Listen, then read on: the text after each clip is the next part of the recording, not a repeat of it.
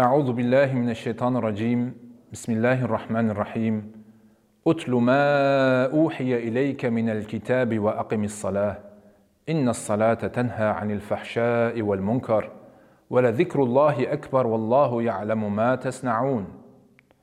وعن عبد الله بن عمر رضي الله عنهما أن رسول الله صلى الله عليه وسلم قال صلاة الجماعة تفضل صلاة الفذ بسبع وعشرين درجة. Verehrte Musliminnen und Muslime, ein spiritueller Klang, eine persönliche Einladung, die jeder Muslim, jede Muslima am Tag erfährt, ist der Ruf zum Gebet. Mit den Worten Hayya al-Salah, Hayya al-Falah, kommt zum Gebet, kommt zur Errettung, hören wir unter anderem auch den Sinn und Zweck unseres Gebetes, welches zum Gespräch mit Allah subhanahu wa ta'ala einlädt, zur Ruhefindung im Alltag aufruft und zur Errettung führen soll. Diese Einladung erreicht jede Person, die diesem Gebetsruf vertraut ist und motiviert uns für die Verrichtung des Gebetes eine Moscheegemeinde und Gemeinschaft aufzusuchen. Der Prophet Muhammad sallallahu alaihi wasallam betont die Wichtigkeit des rituellen Gebetes und verdeutlicht, dass das Gebet die Säule der Religion ist.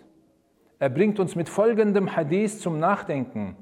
Das erste, worüber der Muslim, die Muslime am Tage der Auferstehung befragt wird, ist das Gebet. Und fügt die frohe Botschaft hinzu, die aus dem großen Verdienst hindeutet. Der Schlüssel zum Paradies ist das Gebet. Verehrte Gläubige, das rituelle Gebet ist eine der fünf tragenden Säulen unserer Glaubenspraxis im Islam und ist die Hingabe eines Muslims, einer Muslima, seinem bzw. ihrem Schöpfer gegenüber mit Leib und Seele. Es verleiht uns die Stärke, in einer dauerhaften und festen Bindung mit Allah subhanahu wa ta'ala zu stehen. In einer Zeit, in der immer mehr Menschen allein durch den Alltag und ihre Herausforderungen ziehen müssen, verleiht uns das Gebet ein Gefühl der Fürsorge und Obhut durch Allah subhanahu wa ta'ala. Durch unsere Hingabe zu Allah und das Verrichten des Gebetes steigen wir in der Leiter zu einem besseren und vollkommenen Menschen. Im Koran heißt es hierzu, trage vor, was dir von dem Buche geoffenbart wird und verrichte das Gebet. Siehe, das Gebet bewahrt vor Schandbarem und Verbotenem. Doch das ständige Gedenken an Allah ist fürwahr das Größte und Allah weiß, was ihr tut. Liebe Geschwister, es ist eine große Tugend und göttliche Weisheit, die fünf täglichen Gebete in der Gemeinschaft zu verrichten. Das Gebet in der Gemeinschaft ist so wichtig, dass unser geliebter Prophet Muhammad a.s.w. sagte, das Gebet, das in der Gemeinschaft verrichtet wird, ist 27 Mal tugendhafter als das Gebet, das allein verrichtet wird. Das Gemeinschaftsgebet verbindet unsere Herzen in der Gesellschaft. Ganz egal, woher man herkommt, wie man aussieht und welchen Lebensstandard man hat. Es erhöht die Liebe, den Respekt und die Zuneigung zwischen uns Menschen. Es hilft uns, einander zu begegnen, Kontakte zu knüpfen, Freude, aber auch Leid zu teilen. Selbst das heutige Freitagsgebet ist eine Möglichkeit, sich zumindest einmal in der Woche in der Gemeinschaft zu begegnen, sich auszutauschen und gemeinsam zu beten. Das Freitagsgebet ist das lebendigste Beispiel für die Geschwisterlichkeit und Zusammenhalt unter den Muslimen. Verehrte Musliminnen und Muslime, im Koran heißt es, und wenn ihr das Gebet beendet habt, dann gedenkt Allahs, sei es stehend, sitzend oder liegend. Doch wenn ihr in Sicherheit seid, verrichtet das Gebet auf normale Weise.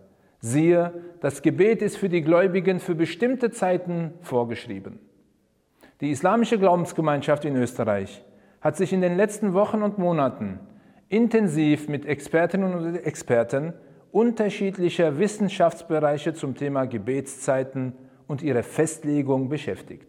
Wir alle kennen es, in Zeiten von Internet, unzähligen Gebetszeiten-Apps und sozialen Medien herrscht ein Überangebot an unterschiedlichen Kalendern, die teilweise Diskrepanzen bis zu einer Stunde aufweisen.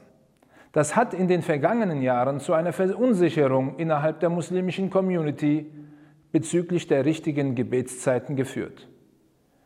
Die islamische Glaubensgemeinschaft in Österreich hat daher an einer Entschärfung dieser Debatte und einer Harmonisierung der Gebetszeitenkalender der sich unter ihrem Dach befindlichen Einrichtungen gearbeitet. Der neue Gebetszeitenkalender der IGGÖ wird mit dem 1. Jänner 2023 gelten und auf ihrer Webseite aufrufbar sein. Wir hoffen, den Musliminnen und Muslimen mit einer Einigung auf eine einheitliche Berechnungsmethode für den österreichischen Kontext eine Erleichterung ihrer religiösen Praxis zu verschaffen und eine Geschlossenheit innerhalb unserer Gemeinden zu erzielen. Möge Allah subhanahu wa ta'ala dieses Vorhaben zum guten Vorbild für alle Projekte werden lassen. آمين. والسلام عليكم ورحمة الله وبركاته.